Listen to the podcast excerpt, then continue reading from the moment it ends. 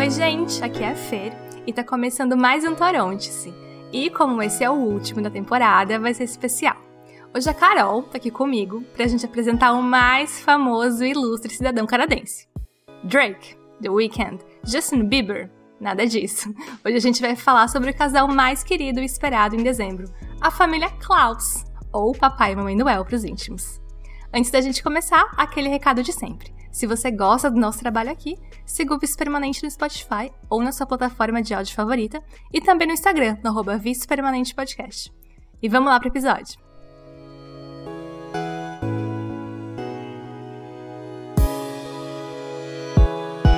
Turon TC.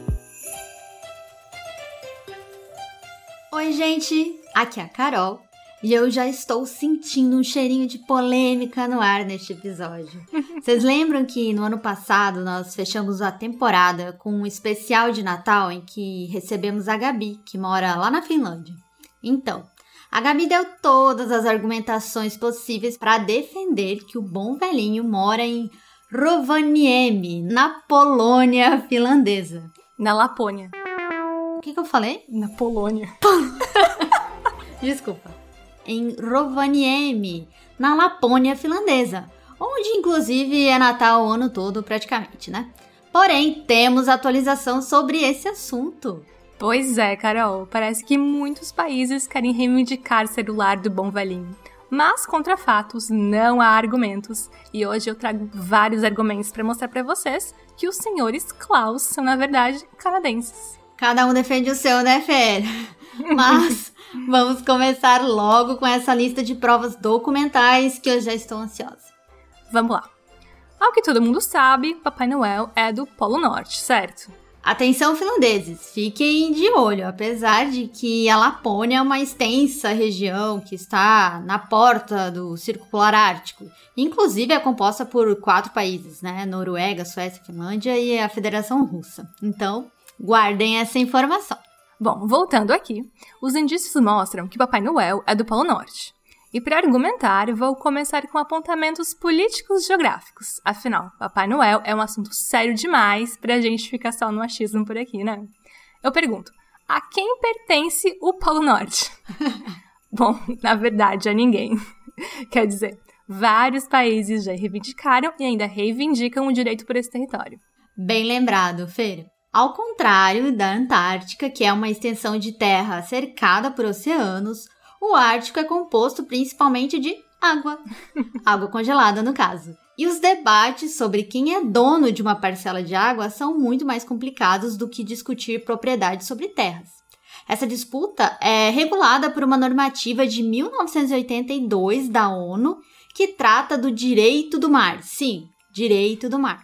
Bom, de acordo com essa norma, um país pode explorar economicamente uma área de água que seja até 370 quilômetros de sua costa, ou 648 quilômetros se evidências geológicas provarem que a plataforma continental do país requerente é maior. E por mais que o Pai Noel seja mega, super, master importante, tá todo mundo de olho nos recursos naturais e combustíveis fósseis, como petróleo e gás natural, que tem sob aquele gelo todo. Pois é, Fer, e eu li uma matéria da super interessante de 2016, eu acho, que estima-se que o Ártico tenha 20% dos combustíveis fósseis ainda não explorados do mundo. Isso além de minérios, e inclusive ouro e diamante. Então, diferentes países realizam expedições científicas no Ártico de olho em um pedaço do Polo Norte para chamar de seu.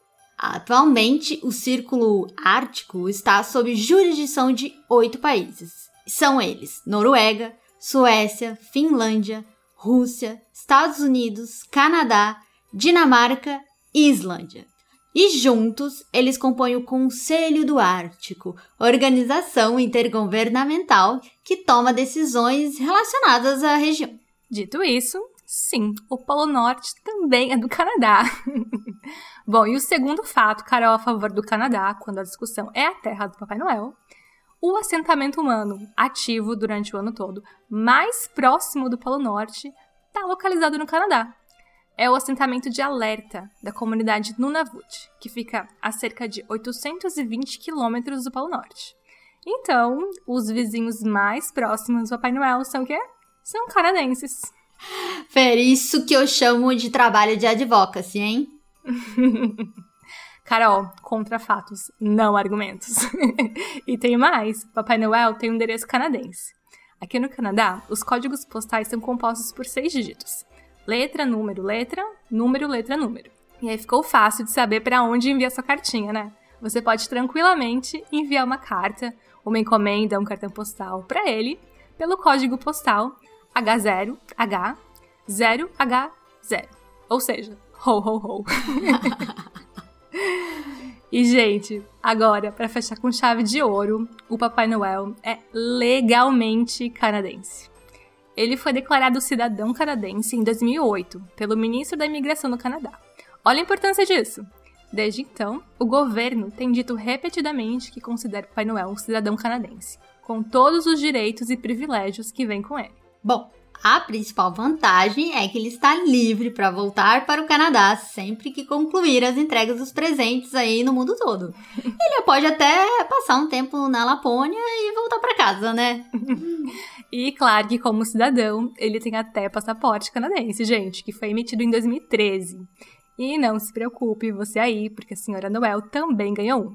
Em 2013, o Canadá lançou um novo tipo de passaporte, chamado e-passport e o Noel e sua esposa receberam os documentos de número 2.999.999 e 3 milhões, respectivamente. Bom, a coisa é tão, tão séria que em 2020, quando ainda havia muita restrição para a circulação de pessoas devido à pandemia, né? Os serviços prestados pelo Papai Noel entraram para a categoria de serviços essenciais na província de Ontário foi apresentada uma moção junto ao governo para defender a proposta. Pessoal, não brinque serviço aí, hein, Fernanda? Não mesmo, principalmente quando o assunto é o Natal. Mas olha, Carol, com todos os benefícios de ser o cidadão de um país, também vem os deveres, não é?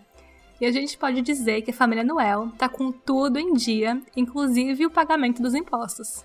Cadê a confidencialidade dos dados, minha gente? Conta mais, Fer.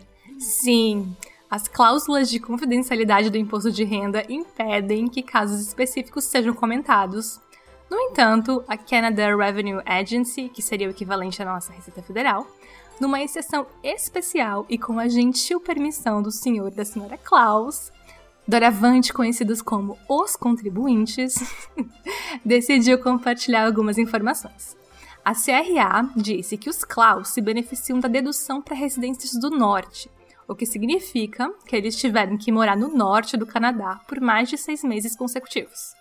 A CRA disse ainda que eles estavam muito felizes em reportar que os ilustres contribuintes têm apresentado as declarações de imposto de renda em dia todos os anos, desde que, bom, desde quando o CRA começou a fazer esse registro. Mas, Fer, como será que os fiscais da CRA reagem quando veem que muitos dos pagamentos dos claus foram feitos com biscoitos e copos de leite? será que isso é legal, hein? Carol, se é legal pro resto da população, não sei, mas família Noel pode, né? Eles podem. E acho que dá para abrir uma exceção, sim, mas, Fer, há quem confronte todas essas alegações de que o bom velhinho é um cidadão canadense. O embaixador da Finlândia no Canadá, por exemplo, insiste que o Papai Noel é finlandês e que as renas comem musgo e não cenouras. O que você tem a dizer sobre isso, Fer? Gente, olha esse shade. Musgo, ah não. Assim não tem como te defender, Finlândia. Você tem mais alguma coisa a acrescentar em defesa da cidadania canadense do Papai Noel, Fer? Bom, para concluir a minha defesa oral perante esse júri composto pela Carol e pelos nossos maravilhosos ouvintes, minha alegação final é que o casal está sempre vestido com cores patrióticas e que estão sempre alegres, nos presenteando com o espírito do que significa ser canadense. e aí, Carol, temos um veredito sobre a nacionalidade de Papai Noel? Eu prefiro me abster dessa resposta. Contando que seu presente chegue, né, Carol? Não importa se, vai ser, se ele vai sair do Canadá ou da Finlândia. Espero que chegue, gente. Bom, então é isso. O episódio vai ficando por aqui. Mas antes, um recadinho sobre a semana que vem. estamos preparando um episódio muito especial para o encerramento dessa temporada. Por isso, não teremos episódio na próxima semana, hein? Mas a gente promete que vai valer a pena essa espera, né? Vai sim. Então é isso e até o próximo episódio. Tchau, pessoal. Tchau, Fer. Tchau, gente. Até.